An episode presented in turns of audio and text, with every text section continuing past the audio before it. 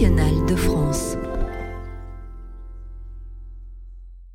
Dans le cadre du cycle La philosophie du quotidien consacré cette année à l'identité, le philosophe Bruno Gnasounou se penche sur la question de l'identité personnelle.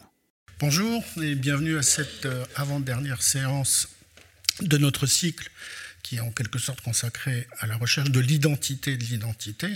Et on commence à se rendre compte, après ces cinq conférences, que l'identité plusieurs identités en fait.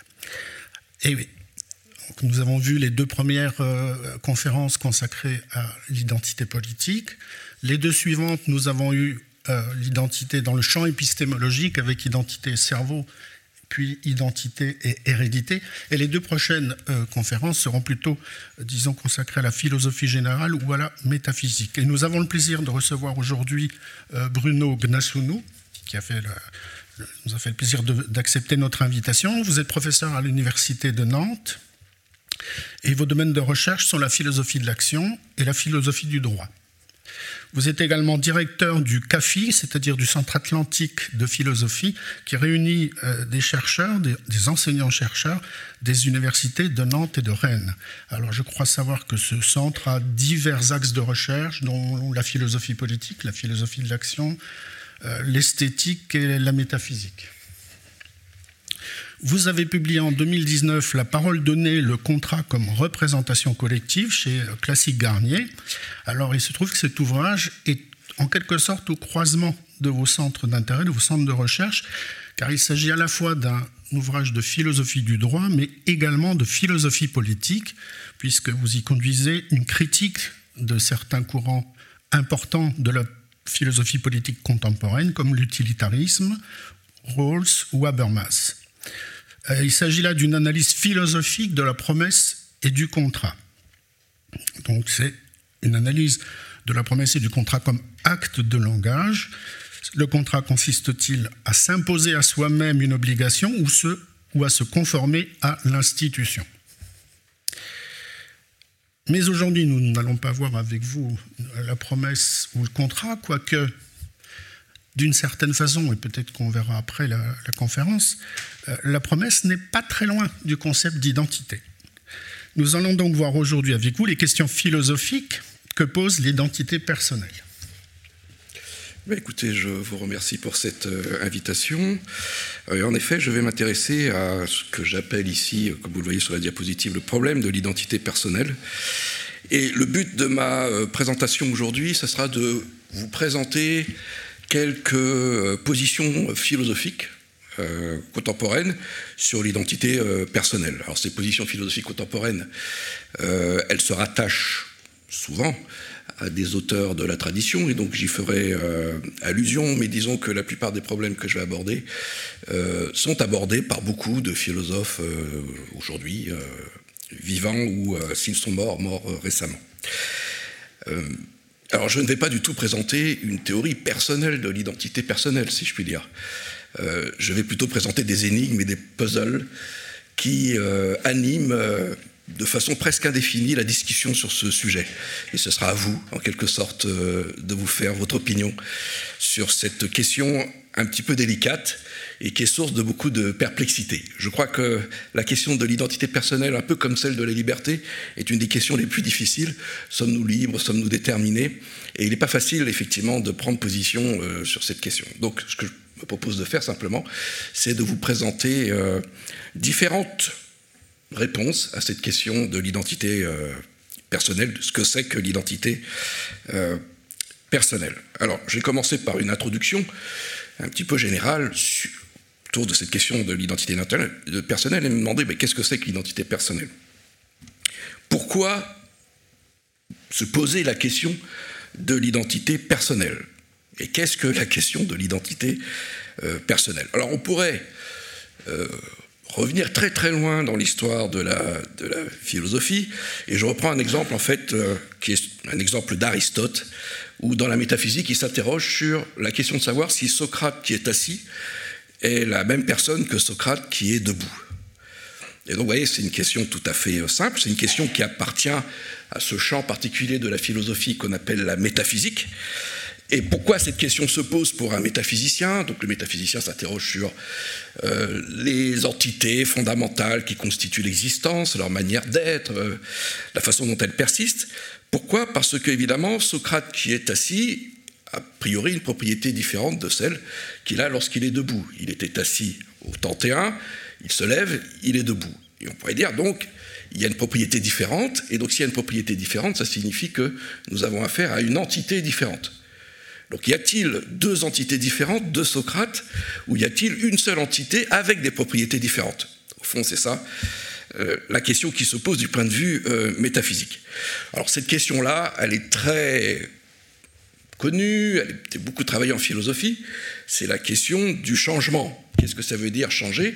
Lorsque quelque chose change, est-ce que c'est la même chose qui perdure, qui persiste, ou est-ce qu'au contraire, on doit dire qu'on a une succession de deux entités différentes?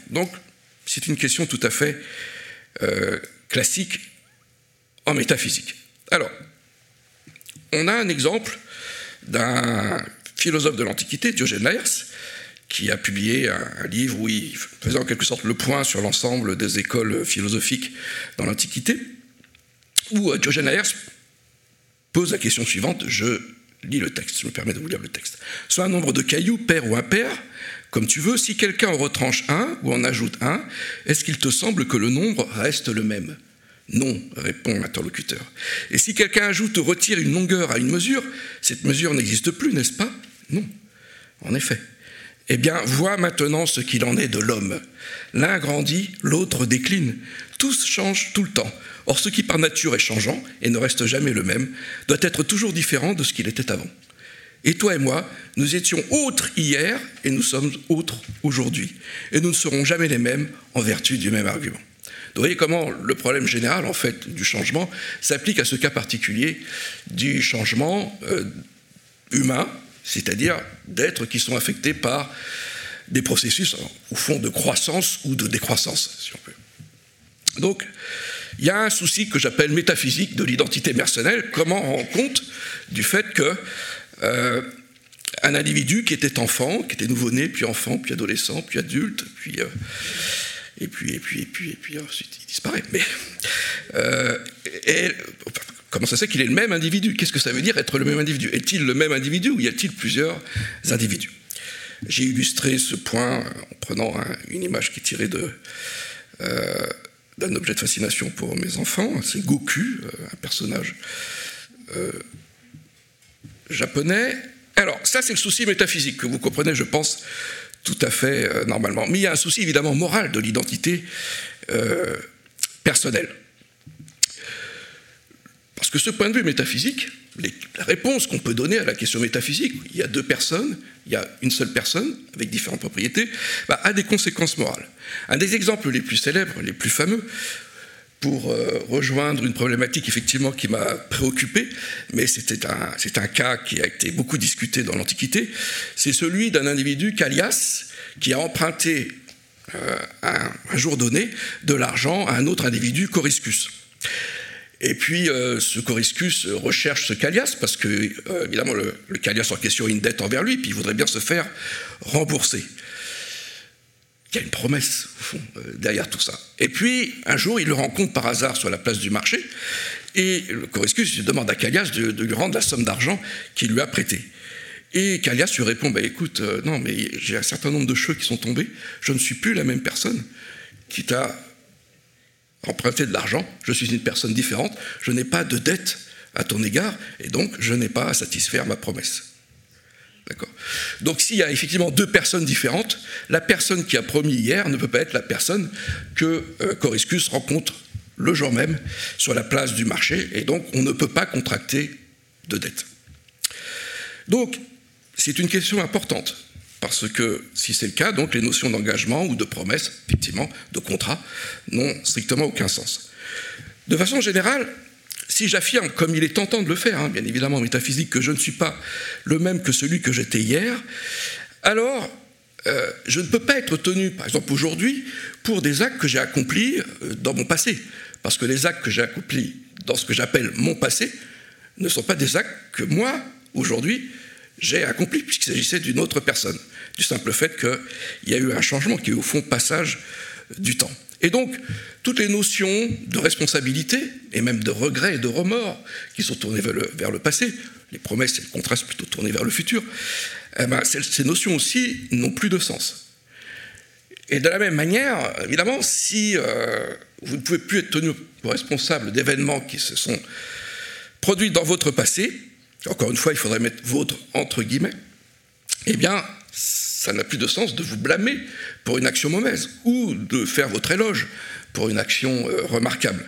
Et la notion de punition, dans sa version rétributive elle-même, n'a strictement plus aucun sens. Vous ne pouvez pas être puni pour quelque chose que vous avez commis dans le passé, puisque ce n'est pas vous qui l'avez commis. Donc il y a des conséquences morales à ce problème euh, métaphysique. Alors, moi, je vais m'intéresser au problème métaphysique, pas aux conséquences morales, parce que c'est ça qui est important. A priori, il y a une relation de euh, dépendance. Ce qui veut dire que je vais m'éviter une solution de facilité. Euh, je pense que certains philosophes seraient en désaccord avec euh, moi pour qualifier cette position, mais qui consisterait à dire non, il n'y a pas d'abord le problème métaphysique et puis ensuite le problème moral. En réalité, la question de l'identité personnelle, c'est une question qui est purement morale d'une certaine façon. Et si on comprend ce que c'est que la responsabilité, c'est à partir du concept de responsabilité ou à partir du concept de promesse que l'on peut comprendre ce que c'est qu'une personne qui est la même dans le passé et dans le futur. D'une certaine façon, c'est la position de Ricoeur dans soi-même comme un autre, d'une certaine façon. L'acte de promesse constitue mon individualité. Alors, comme nous n'avons qu'une heure, je vais écarter cette solution euh, parce qu'elle me paraît euh, extrêmement séduisante, mais comme toutes les solutions séduisantes, elle est aussi relativement paradoxale. L'idée que mon identité est constituée par un acte de ma part est quelque chose qui est difficilement compréhensible. Donc revenons sur Terre, c'est-à-dire faisons de la métaphysique, et puis ensuite on verra les conséquences morales. Alors, je vais, évidemment, comme c'est de la métaphysique, c'est difficile, donc je m'en excuse euh, évidemment tout de suite, nous allons, je vais essayer de présenter ce qui retourne derrière tout cela de façon, j'espère, la plus simple et la plus claire euh, possible. D'abord, quand il s'agit de l'identité personnelle, donc l'identité d'une personne, euh, en particulier l'identité d'une personne à travers le temps, ce qu'on appelle l'identité diachronique dans notre jargon, euh, nous avons affaire à l'identité. Qu'est-ce que c'est que de dire qu'il y a une identité qui est en jeu dans cette notion euh, d'identité personnelle. Donc il faut s'interroger sur la notion d'identité. Donc je vais faire quelques rappels rapides, j'espère pas trop techniques, sur cette notion euh, d'identité. D'abord, l'identité est une relation. D'accord, c'est très important. Un peu comme être à droite d'eux est aussi une relation du point de vue métaphysique, mais c'est une relation qui a une particularité, c'est que cette relation, elle n'est instaurée que entre un individu et lui-même. Il n'y a qu'un seul individu qui est en jeu dans cette relation.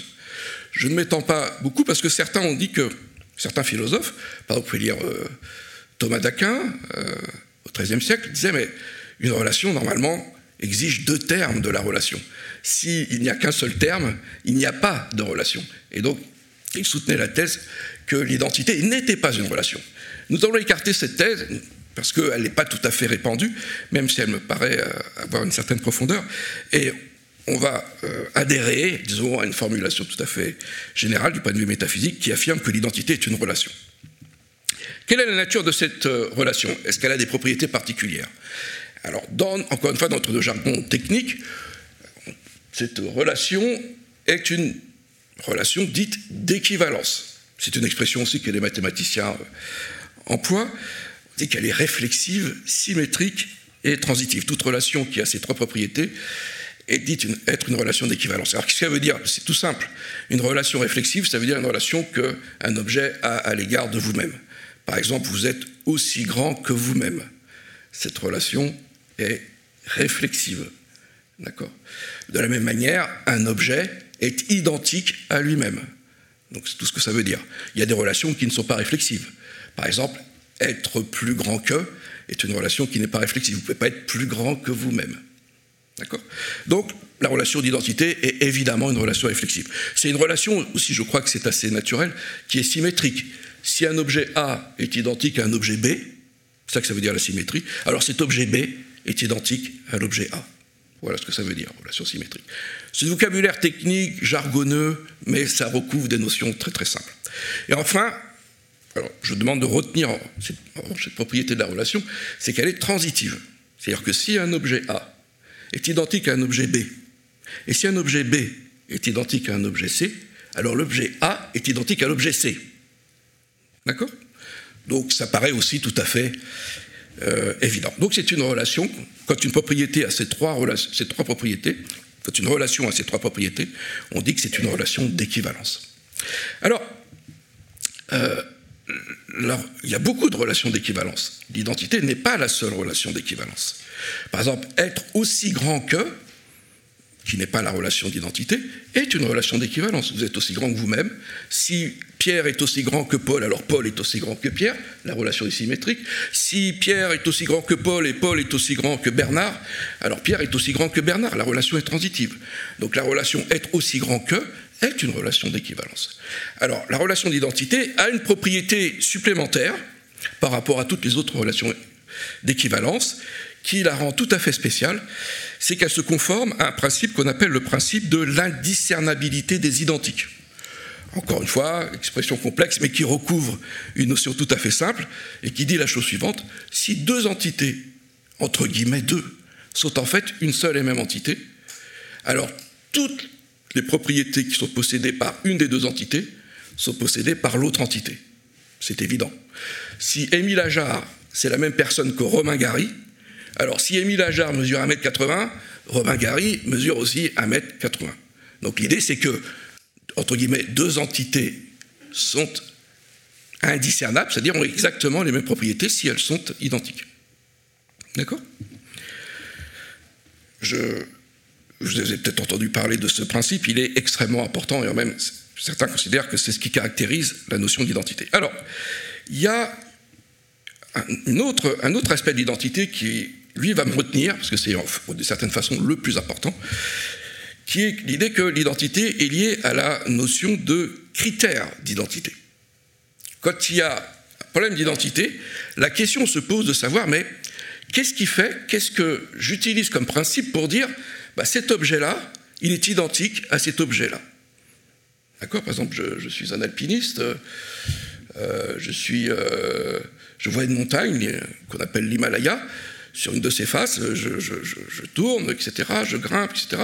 Peut-être que je perçois cette montagne d'un autre point de vue, mais ça veut dire que j'applique un critère pour dire bah, que c'est la même montagne et pas une autre montagne. Donc l'idée, c'est que quand nous euh, parlons d'identité, eh bien, nous mobilisons des critères qui établissent ce que c'est que euh, être identique pour une certaine chose. Euh, alors, en ce qui concerne l'identité personnelle, cette question va être absolument cruciale. Et elle se formule de la façon suivante. Quelle relation une personne, que j'appelle A, doit avoir avec une personne B pour que ces deux personnes soient considérées comme identiques? Quelle est la nature de la relation qui doit exister entre elles?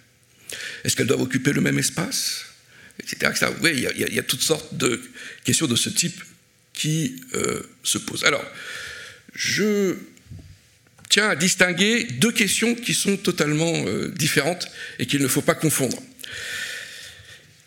La question épistémique des moyens d'identification et la question métaphysique ou ontologique des critères d'identité. Qu'est-ce que c'est? Qu'est-ce que c'est que cette distinction? Qu'est-ce qu'elle recouvre? Vous pouvez vous poser la question de savoir bah, comment je vais faire pour reconnaître qu'un objet que j'ai perçu, par exemple à tel endroit ou à tel moment, est le même qu'un objet, une entité que je perçois à un autre endroit, d'un autre point de vue ou à un autre moment? C'est une question évidemment tout à fait légitime. Vous pouvez vous demander bah, quels moyens vous disposez pour savoir qu'il s'agit du même objet? Alors on parle de problème épistémique parce que épistémé en grec ça signifie connaissance, savoir. D'accord? Alors je vous ai donné quelques exemples sur la diapositive de quelques trucs qu'on utilise pour euh, ne pas perdre la trace d'un objet et pour euh, s'assurer du mieux que l'on peut que euh, lorsque l'on rencontre à nouveau un objet qu'on a perçu, eh bien, il s'agisse du même objet. Par exemple, on peut mettre un bracelet autour du poignet d'un bébé. Lorsque les bébés se ressemblent, bah, il vaut mieux leur mettre une marque qui permet de les identifier. La plaque d'immatriculation d'une voiture est un moyen de suivre à la trace une voiture.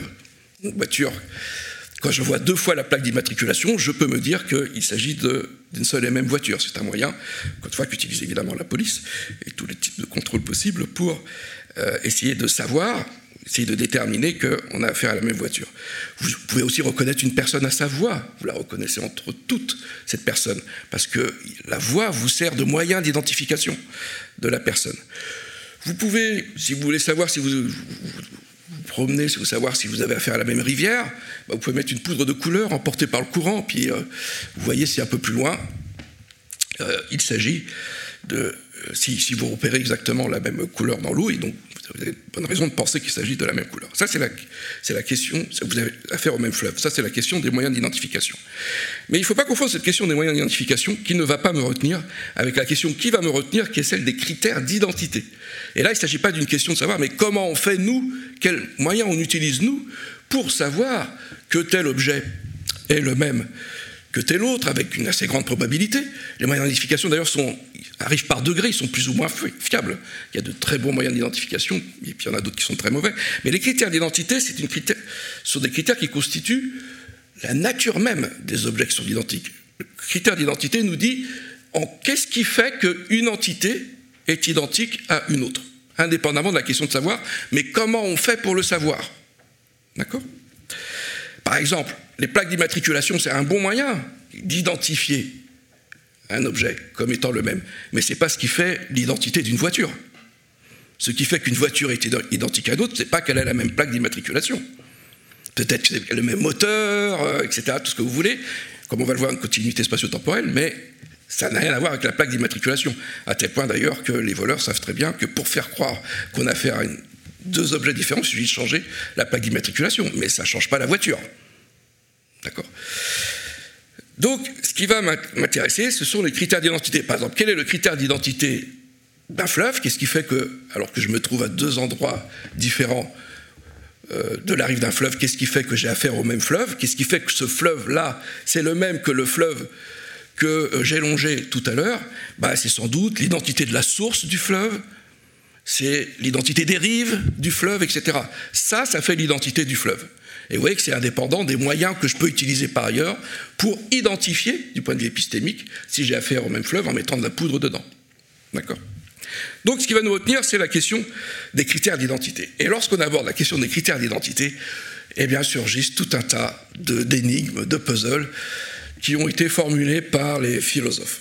Alors, un des plus célèbres, et là je fais un pas en arrière pour me poser la question générale de ce que c'est que euh, l'identité et comment fonctionnent ces critères d'identité, euh, de façon générale, parce que je ne vais pas m'intéresser tout de suite à l'identité personnelle.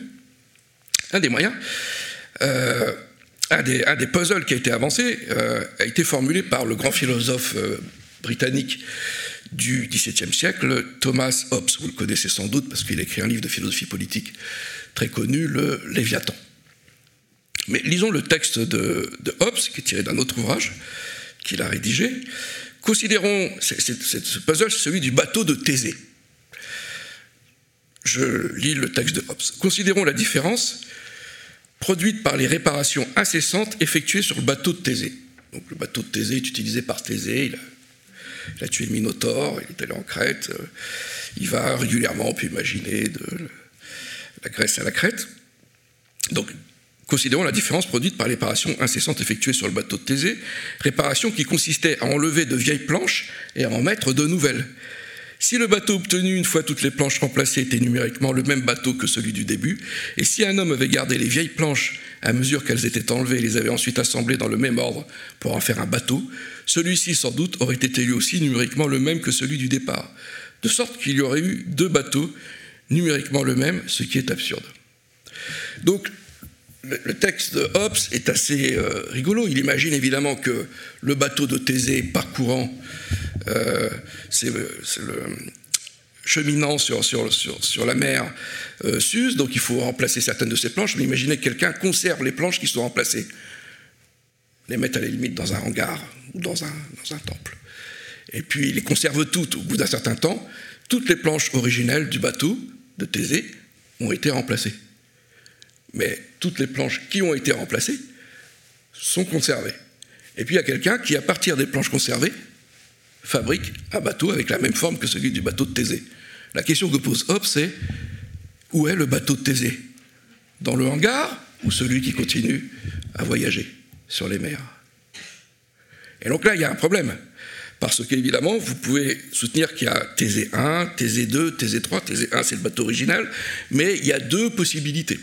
Alors, quel est le critère d'identité qu'on va utiliser pour donner une solution à ce problème, pour savoir si c'est le bateau qui continue à voguer sur les mers qui est le bateau euh, originel, ou si au contraire c'est celui qui est sur le hangar. On peut même compliquer les choses en se, disant que celui qui euh, a été recomposé dans le hangar, lui-même fait des voyages entre la Grèce et la Crète. Où est le bateau de Thésée? Alors, bah, on dispose au fond de deux critères, souvent qu'on utilise. Le critère des constituants, il y a des gens qui disent bah, le bateau de Thésée, c'est celui qui a les mêmes constituants que le bateau originel. Donc c'est le bateau qui est dans le hangar. Et puis il y en a d'autres qui disent mais non, c'est la fonction. Est-ce que c'est la même fonction? Le bateau dans le hangar, bah, il n'a plus la fonction de bateau, puisqu'il reste dans le hangar, alors que le bateau qu'utilise maintenant Thésée, il a la même fonction, même s'il n'a pas les mêmes constituants. Et donc c'est lui qui est le même bateau que le bateau originel. Donc vous voyez, il y a un problème là. Il y a un problème de critères d'identité. Alors, c'est un problème extrêmement délicat, on ne va pas du tout le résoudre, et d'ailleurs, il y a toujours des, débats autour de cette euh, question, mais vous voyez, il peut y avoir plusieurs critères qu'on mobilise. Et c'est ça la question des euh, critères, c'est ça le problème des critères d'identité. Euh, la solution que beaucoup adoptent dans la situation du bateau de Thésée consiste à dire c'est arbitraire c'est arbitraire, c'est nous qui choisissons le critère, d'une certaine façon. On ne peut pas faire autrement. Et cette thèse, elle est assez naturelle. Mais on se dit, c'est arbitraire parce que nous avons affaire à des artefacts, avec l'exemple du bateau de Thésée.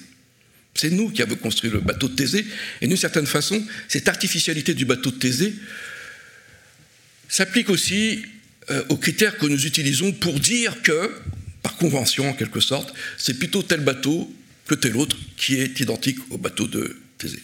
Et on se dit, mais si on n'a pas affaire à des artefacts, si on a affaire à des choses que nous n'avons pas constituées, alors là c'est évident, il y a quelque chose comme une réalité objective du critère d'identité. Ce n'est plus conventionnel. Et en particulier, si on s'intéresse par exemple aux organismes vivants. Là, il, doit y avoir une réponse à la question de savoir, mais qu'est-ce qui fait que je peux considérer que tel organisme vivant que j'ai rencontré hier est le même que l'organisme vivant que je rencontre euh, aujourd'hui? Et en particulier, évidemment, pour ces organismes vivants que sont les êtres euh, humains. Le problème, c'est que, c'est ça très bien, mais c'est faux. Le même type de puzzle, le même type de difficulté se pose pour les individus humains. Et c'est de cela dont je vais donc parler à partir de, moment, à partir de ce moment. C'est la question de savoir, mais est-ce qu'il y a moyen de distinguer les différents critères d'identité qu'on emploie pour dire que tel être humain est le même que tel, entre guillemets, autre être humain? Alors, ce qui veut dire que je ne vais pas traiter d'un autre problème, mais il est intéressant et même crucial de le distinguer, qui est celui de ce qu'on peut appeler, de ce que le philosophe Vincent Descombes d'ailleurs a appelé l'identité subjective. C'est-à-dire la question que vous vous posez quand vous êtes tout seul, en proie à toutes sortes d'interrogations existentielles, et vous demandez, mais qui suis-je vraiment? Euh, Des questions de genre. Suis-je un homme? Suis-je une femme? Des questions d'identité ethnique. Est-ce que, est que j'appartiens par essence à une communauté euh, À laquelle Etc. Toutes ces questions qui euh, sont à la, source de ce qu'on appelle des crises d'identité chez les personnes. Je ne vais pas m'en occuper. Donc tout ce qui est intéressant, je m'en occupe pas. La promesse, les crises d'identité, etc. Donc je, laisse ça de côté. C'est un autre problème très important, euh, évidemment, mais ce n'est pas celui qui nous préoccupe. Il faut pas confondre les deux types de problèmes. Donc moi, je vais m'intéresser à cette question âpre, abstraite, euh, métaphysique des critères d'identité avec éventuellement ses répercussions morales, en sur la responsabilité. Alors, quels sont les critères? Pourquoi je parle de puzzle? Pourquoi je parle de problème? À propos de l'identité personnelle C'est qu'il y a plusieurs critères, en fait, que les philosophes, au cours de l'histoire d'ailleurs, ont proposés pour euh, établir cette idée qu'il euh, y a une identité des personnes, des êtres humains. Le premier qui est assez évident, je vais passer assez rapide, au fond il y en a deux, fondamentalement. Il y a un critère corporel ou organique, et il y a un critère psychologique. Et je vais au fond m'attarder sur ces deux critères, et surtout sur le second qui est le plus fascinant, et qui a fait couler le plus d'encre. Alors le premier critère est un critère corporel tout à fait naturel, qui consiste à dire que une personne, c'est présenté de façon un petit peu abstraite, a, je m'intéresse à l'identité diachronique, hein, puisque c'est celle qui est importante, en a tenté 1 et la même personne B qu'en a tenté 2, bah, si et seulement si A et B ont le même corps, ont la même vie organique. C'est évident, vous allez me dire. Il suffit de savoir si la personne que j'en compte, hein, la personne humaine que j'en compte, eh bien, elle est dotée d'un certain corps, bah, si ce corps est le même que le corps que j'ai perçu avant, bah, j'ai affaire à la même personne. C'est l'identité des corps vivants, c'est l'identité du corps à travers le temps qui fait l'identité de la personnalité humaine. Chose tout à fait naturelle. Mais ça paraît naturel, mais quand on y réfléchit, c'est un peu fragile quand même comme critère. Supposons, et là commence la science-fiction. Euh, il faut dire, je fais une toute petite parenthèse, que beaucoup de ces réflexions de philosophes contemporains ont inspiré les scénaristes de, des séries que vous voyez sur Netflix, en fait. Hein. Ce sont des étudiants de philosophie qui se sont inspirés de ces euh, fictions euh, philosophiques. Je referme la parenthèse. Bon, supposons qu'il soit possible de transplanter le cerveau d'une personne, que j'appelle Adam, dans le crâne d'une autre personne, qui s'appelle Boris. On obtient une personne une autre personne, entre guillemets, il s'agit de savoir si c'est évidemment la même personne qu'Adam ou que Boris, mais je l'appelais Adam Bord. Voilà. Et donc la question c'est de savoir, mais qui est cette personne? Bah, Beaucoup de philosophes contemporains ont dit, bah, Adam Bord, c'est la même personne qu'Adam, que la personne dont on a retiré le cerveau et qu'on a mis dans le corps de Boris. Pourquoi? Parce que ayant le même cerveau, elle aura les mêmes désirs, elle aura les mêmes souhaits, elle aura les mêmes souvenirs, elle aura les mêmes euh, expériences euh, qu'Adam. Elle exécutera exactement les mêmes projets. Et donc, d'une certaine façon, l'idée, c'est que, bah, bien que le corps de euh, Adam soit pas tout à fait pareil que le corps d'Adam, néanmoins, c'est bien Adam qui se continue, qui se perpétue dans euh, la personne d'Adam Bord.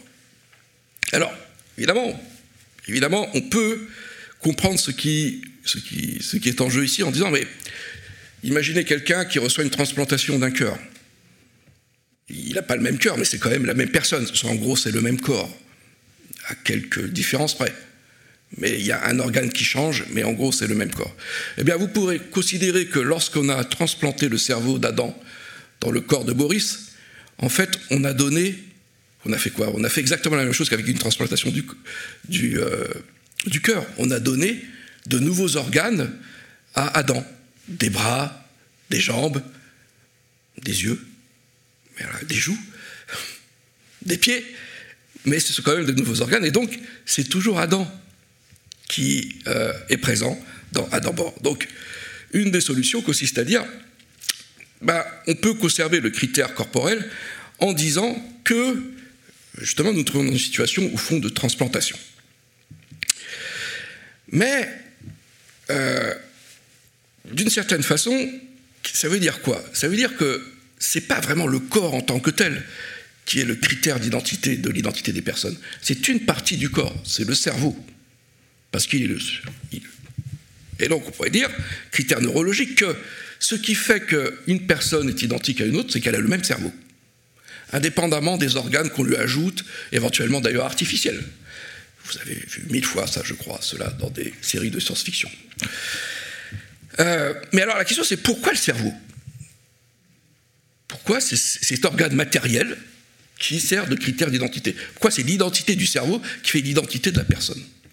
Et je crois que vous sentez tous que la raison pour laquelle on distingue le cerveau, c'est que le cerveau est le siège des états de conscience des états psychologiques en fait de la personne. Et d'ailleurs, c'est ce que j'ai impliqué lorsque je vous ai dit, bah, au fond, euh, transportons euh, le cerveau d'Adam dans le corps de Boris, c'est Adam parce qu'en fait, il aura les mêmes désirs, les mêmes croyances, etc. Et donc on arrive assez naturellement à l'idée que ce qui est important en fait dans la personnalité, ce sont les états psychologiques de la personne. C'est ça qui fait l'identité d'une personne.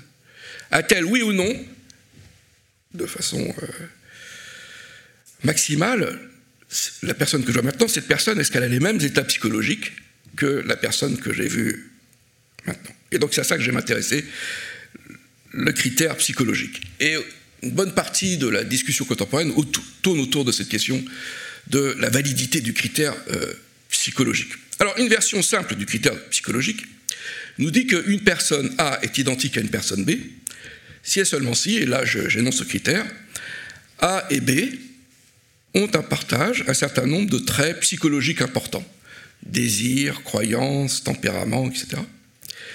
Évidemment qu'il existe une continuité psychologique entre ces traits. C'est-à-dire que s'il y a une nouvelle croyance qui apparaît, elle doit être en continuité avec les anciennes croyances euh, que j'ai pu euh, distinguer, etc., etc. Je vais revenir sur euh, ce point. Donc, s'il y a une continuité psychologique entre deux états d'un individu, bah, il s'agit d'un seul et même individu. Donc c'est le critère psychologique. Alors, le critère, il peut y avoir plusieurs critères psychologiques, mais celui qu'on retient et qui est le plus naturel, c'est le critère du souvenir, qui assure justement la continuité psychologique. Donc une personne en un temps donné est la même qu'une autre personne. Encore une fois, autour de autre, vous mettez des guillemets, puisqu'il ne s'agit pas d'une autre personne, justement, si le critère est satisfait, est la même qu'une autre personne en un autre temps, si eh ben, la seconde personne se souvient de ce qu'a fait la première. Et donc, ce qui fait mon identité, ce sont mes, mes souvenirs. Nous nous distinguons d'ailleurs, tout parce que nous n'avons pas les mêmes souvenirs, d'une certaine façon. Alors, ce critère, il est assez naturel, en effet. Vous pouvez dire, fondamentalement, les personnes humaines sont des personnes conscientes. Et ce qui constitue d'une certaine façon la conscience d'un individu de façon essentielle, c'est la continuité de ses souvenirs. C'est le fait que les expériences qu'elle vit, eh bien, elles sont conservées dans sa conscience. Et donc la forme naturelle de la conscience est une forme qu'on peut appeler mnésique, si vous voulez. Alors, cette euh, thèse, elle a été défendue en particulier par un philosophe britannique que vous connaissez tous, John Locke, au XVIIe siècle. Et en fait, on peut dire que c'est la thèse dominante. On peut dire que c'est la thèse dominante lorsqu'on s'interroge sur l'identité personnelle. Alors, pour essayer de... Mais la thèse de Locke est subtile.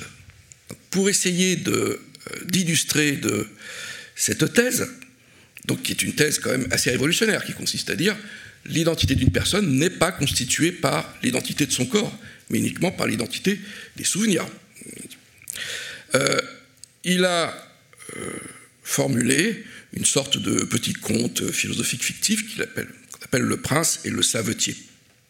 Et il imagine euh, existe deux personnes, pas un prince et puis un savetier. On peut imaginer, on peut embellir le conte en imaginant que on est le soir, euh, il se couche, et tous les souvenirs du prince sont transférés pendant la nuit, on va dire pendant le sommeil, dans la tête du savetier. Alors, c'était difficile à concevoir au XVIIe siècle. Aujourd'hui, semble-t-il, avec des connexions neurologiques, peut-être qu'on pourrait le faire, ou qu'on peut envisager de le faire, comme on le fait dans les nouvelles de science-fiction. Et puis, donc, le savetier se réveille le matin. Qui se réveille? Le savetier ou le prince? Ah ben non, il se réveille, il dit, mais c'est bizarre, je ne suis pas couché dans cette chambre hier. Euh, qu'est-ce que c'est que cet endroit miteux où on m'a transporté? Euh, Où sont mes valets? Euh, Où est mon épouse? On peut imaginer qu'il est à côté d'une femme qui n'est pas la sienne, etc. Il se dit, mais, mais où, suis-je? Qui sont ces gens? Mais qui se pose ces questions? Le prince. Donc, la petite histoire de Locke est là pour indiquer que dans ce genre de situation, il est tout à fait naturel de dire que bien que le corps soit distinct, le corps du savetier n'est pas le même que le corps du prince, eh bien nous avons affaire au prince. Et donc que c'est le critère psychologique qui compte. Celui qui se réveille dans le lit du savetier n'est pas le savetier, c'est le prince avec le corps d'un autre. D'accord? Alors, en fait, Locke a une position relativement subtile sur le sujet. Et du point de vue métaphysique, il introduit toute une série de, problèmes généraux qui sont absolument euh, passionnants, d'ailleurs relativement abstraits. En réalité, Locke introduit une thèse qu'on appelle la thèse de l'identité, de, la relativité de l'identité. Il faut quand vous demandez, mais qui est, euh, qui se réveille le matin? Vous posez deux questions qui sont différentes. Si vous entendez par personne, quelle est la personne qui se réveille? Si vous entendez par personne l'être humain, l'organisme vivant, alors la personne qui se réveille, c'est le savetier, puisque celui qui s'est couché et celui qui se réveille partagent le même corps. Mais si vous entendez par personne le sujet, et là, Locke introduit dans la philosophie une notion absolument fondamentale qu'il appelle le self, le soi, donc le sujet, si vous posez la question de la subjectivité, alors celui qui se réveille, c'est incontestablement le prince. Donc l'idée de Locke, si on va jusqu'au bout, c'est de dire, eh bien, il faut relativiser l'identité. Ne posez pas la question abstraitement, qu'est-ce qui, qui se réveille le matin, mais relativiser cette question à quel soi se réveille, quel être humain se réveille? Et l'idée de Locke, c'est de dire que un même soi peut être porté par deux êtres humains différents. D'accord Alors, donc il y a plusieurs formes, d'une certaine façon, d'identité. Alors vous vous rendez compte que la position de Locke, c'est une position évidemment dualiste, puisqu'elle consiste à distinguer le soi du corps. Mais c'est une position qui est sophistiquée. Elle ressemble beaucoup, d'une certaine façon, à la position de Descartes, dont vous savez que c'est l'autre grand philosophe dualiste. Mais quelle est la thèse au fond de Descartes? La thèse de Descartes dans les méditations métaphysiques consiste à dire je peux imaginer que tout ce que je perçois, tout ce dont je fais l'expérience n'existe pas. En particulier, je peux tout à fait imaginer que le corps que je perçois là, en fait, soit une illusion, parce que je, peux être victime d'illusions d'optique, et il se peut très bien en fait que je n'ai pas de corps. D'accord. Et pourtant, dit Descartes, vous connaissez sans doute le raisonnement, même si en fait je n'ai pas de corps, ben je crois avoir un corps, j'ai l'expérience d'un corps, et donc ça veut dire qu'il y a un sujet de cette expérience du, du, corps, de cette illusion du corps. Et ce sujet, il peut ne pas avoir de corps, et donc ce sujet est indépendant du corps. Donc l'idée, c'est que l'ego cartésien est un ego qui peut exister et qui existe sans corps. Alors, il se trouve que c'est très bien fait dans la métaphysique de Descartes. Oui, mais quand même, ça serait embêtant si on pose qu'il y a un Dieu, que Dieu soit trompeur. Donc, heureusement, il y a une entité euh, surnaturelle qui fait que la plupart de nos perceptions ne sont pas illusoires. Mais il n'empêche que dans le principe, je suis une substance fondamentalement pensante c'est-à-dire qui n'a pas de corps, en principe. Ce n'est pas du tout la thèse de Locke, c'est pour ça qu'elle a retenu l'attention. Locke dit bien, au fond, tout individu qui pense, qui a une conscience, qui a des souvenirs, a un corps. Il n'y a pas d'esprit sans corps. La subtilité de la thèse de Locke consiste à dire oui, mais un même esprit peut avoir plusieurs corps. D'accord? Et de la même manière, en tant qu'homme, même organisme, je peux avoir plusieurs consciences. D'accord? Donc en tant que conscience, je peux avoir plusieurs corps. En tant qu'homme, je peux avoir plusieurs consciences. Par exemple, le savetier, qui s'est endormi hier et qui se réveille aujourd'hui, c'est le même homme, c'est le même être humain, mais il est le support de deux consciences différentes. D'accord Donc le dualisme de Locke est relativement intéressant, puisque ça nous permet de ne pas euh, tomber euh, dans une séparation euh, absolue, euh, ontologique, ontologiquement parlant, entre l'âme et le corps. Toute âme a un corps. Alors, il y a une radicalité de la solution de Locke. C'est une solution absolument fascinante, encore une fois, aussi fascinante que la solution de Descartes, concernant ce que c'est que l'ego. Euh, mais ça signifie évidemment qu'il y a des conséquences morales qui sont radicales. Si j'ai commis un meurtre et que je perds la mémoire de ce que j'ai fait, je ne suis plus la même personne que celle qui a commis un meurtre, puisque je ne me souviens pas de ce que j'ai fait. Il y a rupture de la continuité psychologique. Et donc, je ne peux pas être condamné pour ce meurtre. Alors, je ne sais pas ce que vous en pensez. C'est euh, un cas tout à fait intéressant. Vous pouvez enrichir évidemment l'histoire. Ça aussi, c'est utilisé, je crois, abondamment dans des scénarios de films ou de romans. La personne change de personnalité. Non seulement elle ne se souvient plus, mais elle n'a plus du tout les mêmes désirs, les mêmes croyances. Ce ne sont pas d'ailleurs des cas fictifs, peut-être comme vous le savez. C'est arrivé réellement. Donc, est-ce qu'il ne faut pas donner raison à euh, Locke et dire, bah, effectivement, y a plus les souvenirs ne sont pas les mêmes, et donc, on n'a pas affaire à la même personne. Mais si on n'a pas affaire à la même personne, il n'est pas possible de la condamner pour ce que elle, entre guillemets, aurait fait, puisque c'est une autre personne qui a accompli, par exemple, ces meurtres. Alors, position radicale aussi parce que elle a, du point de vue psychologique, du point de vue, euh, on pourrait dire métaphysique, elle a une conséquence tout à fait étonnante, c'est que si j'ai les souvenirs de Napoléon, par exemple, là tout à coup j'ai les souvenirs de Napoléon, je suis Napoléon.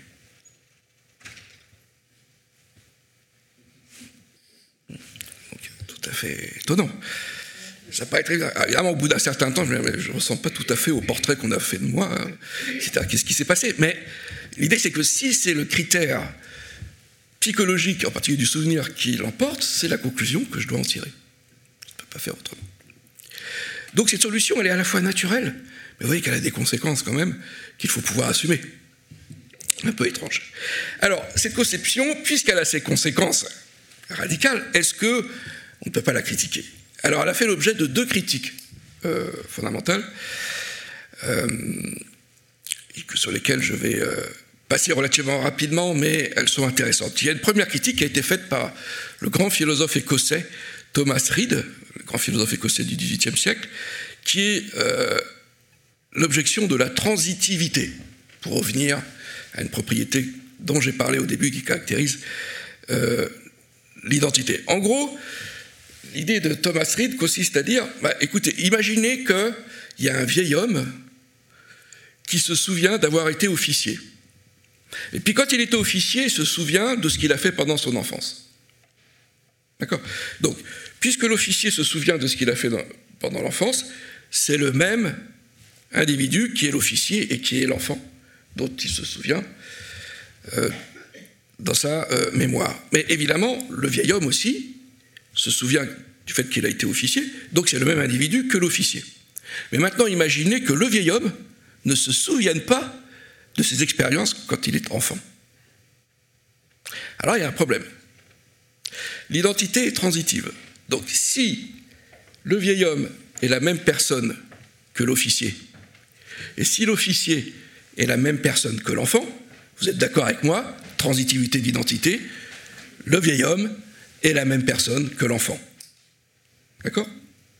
Mais le critère psychologique nous oblige à dire que puisque le vieil homme ne se souvient pas de ses expériences dans l'enfance, il n'est pas identique à cet enfant. Et donc le vieil homme est à la fois identique et différent de l'enfant. C'est quand même un problème.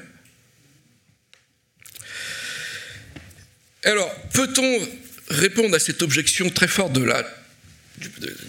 la transitivité de l'identité que semble contredire le critère psychologique, vous inquiétez pas, les philosophes trouvent toujours des solutions à tous les problèmes, si vous les interrogez un tout petit peu. Et en effet, l'idée a été de dire qu'il faut accepter cette objection de Thomas Reid et de dire que la continuité psychologique, c'est pas simplement la continuité. Ça ne, ça ne présuppose pas que l'individu se, se souvienne de tout ce qu'il a fait durant toute son existence.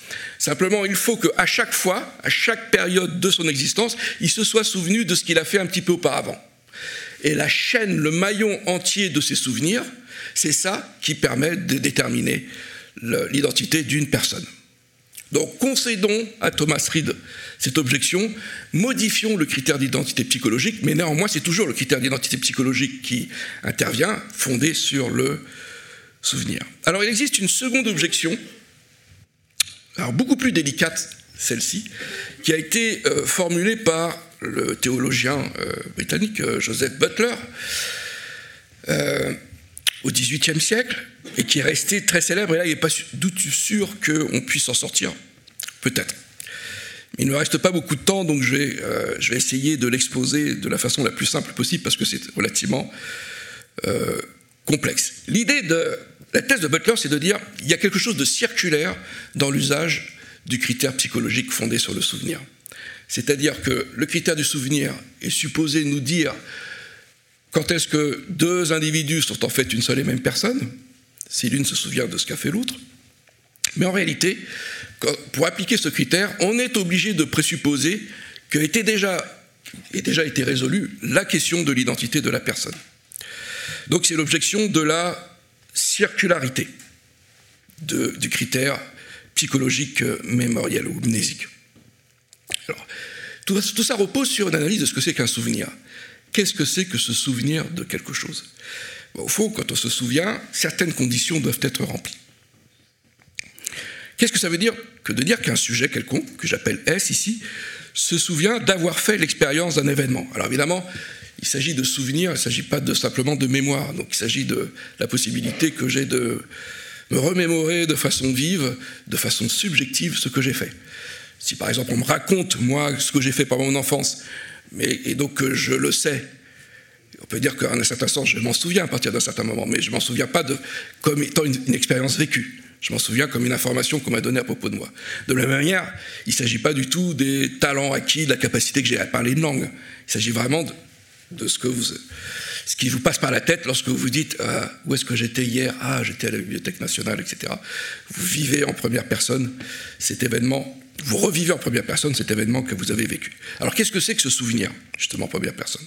Donc il faut que l'événement dont il s'agit soit représenté sur un certain mode, le mode du souvenir, l'expérience du souvenir, comme un certain type de vécu qui est différent de la crainte, qui est différent du sentiment, qui est différent de la perception, etc.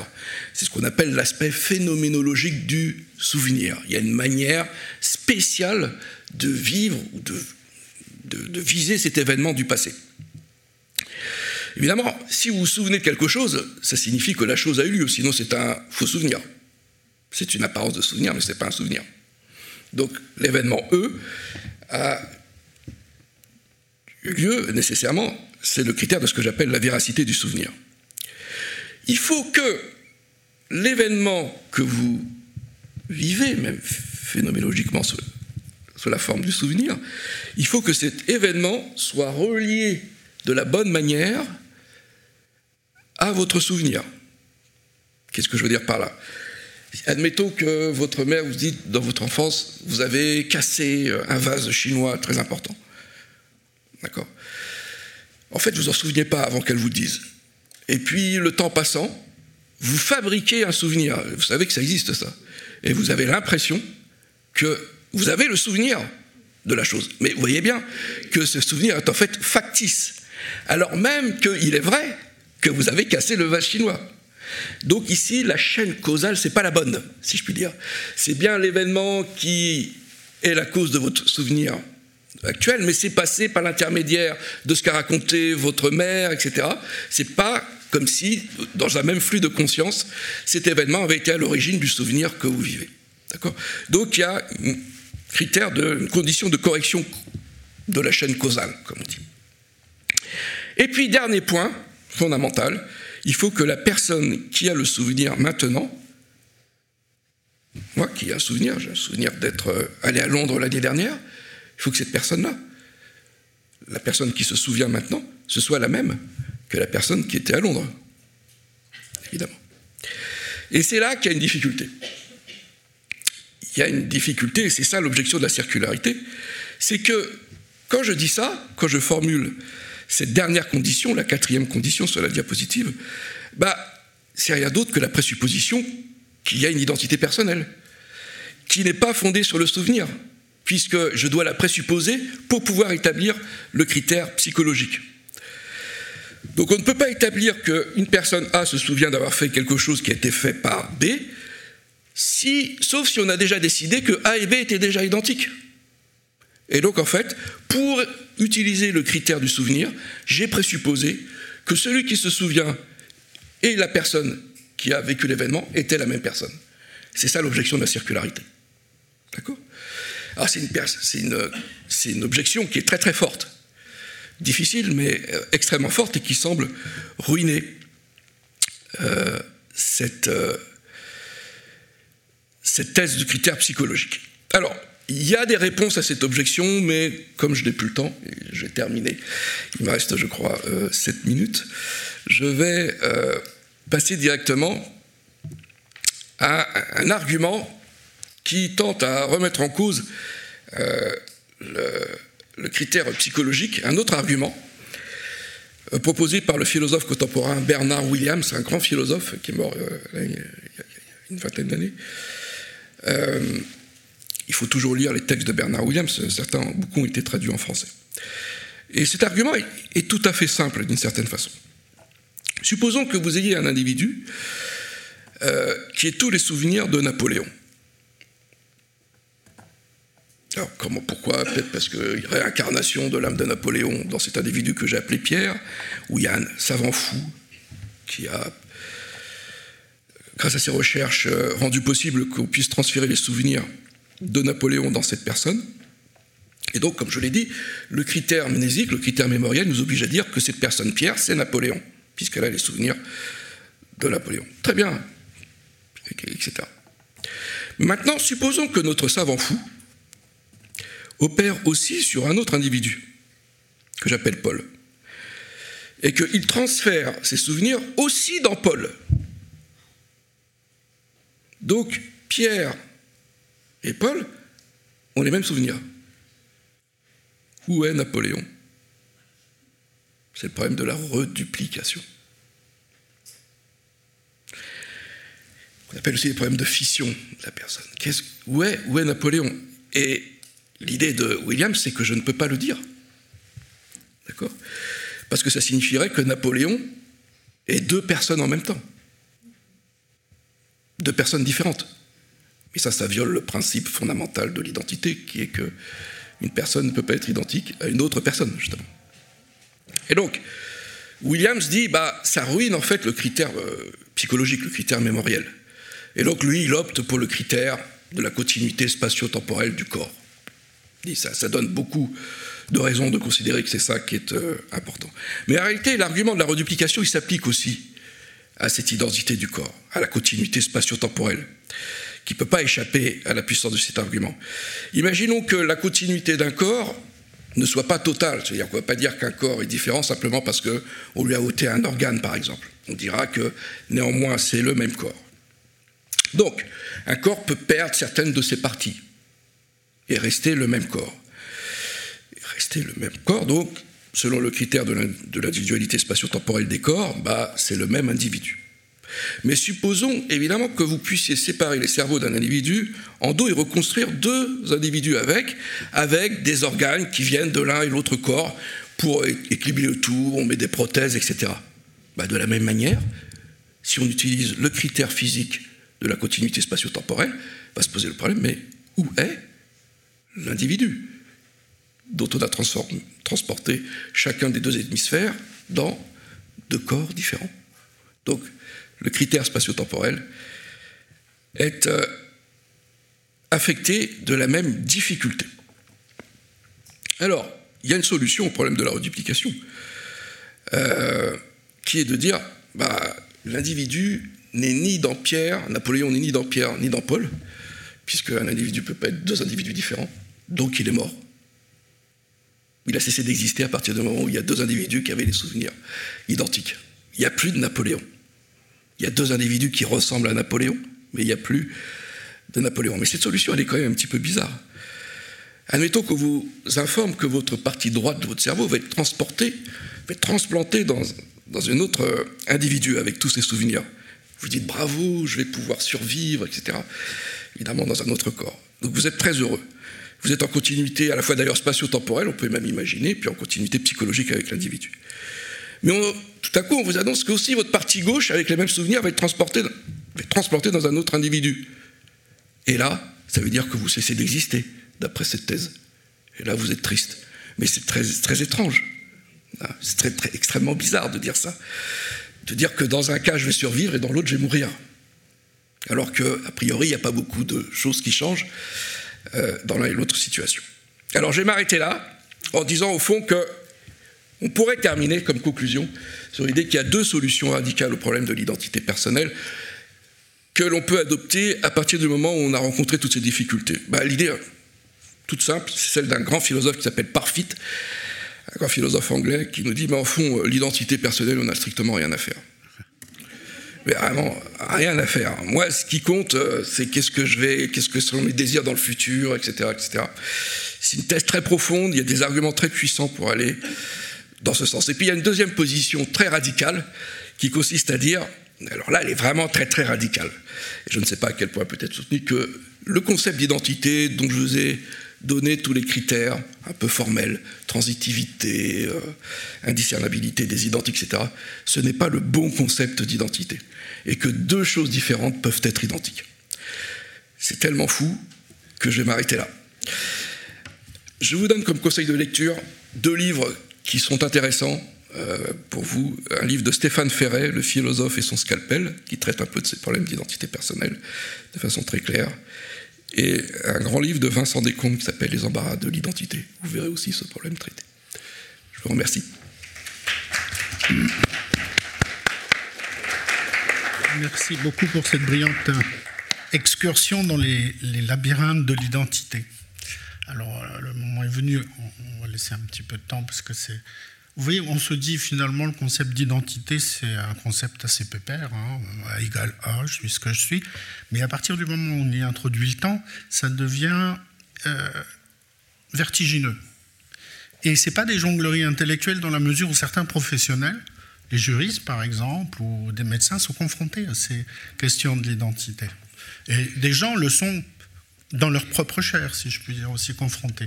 Et c'est des questions auxquelles il faut répondre, qu'il faut trancher. Alors, les philosophes prudemment reculent le moment où on va trancher, mais d'autres sont obligés de trancher. Hein. On peut imaginer par exemple que euh, l'individu qui a commis un crime et qui est pincé 30 ans plus tard, ben, il va dire bah oui, mais je suis plus le même homme du tout, du tout, du tout. J'ai complètement changé. C'est pas moi qui ai, qui commis ce crime. Vous pouvez pas me condamner comme si vous m'aviez pincé sur le moment.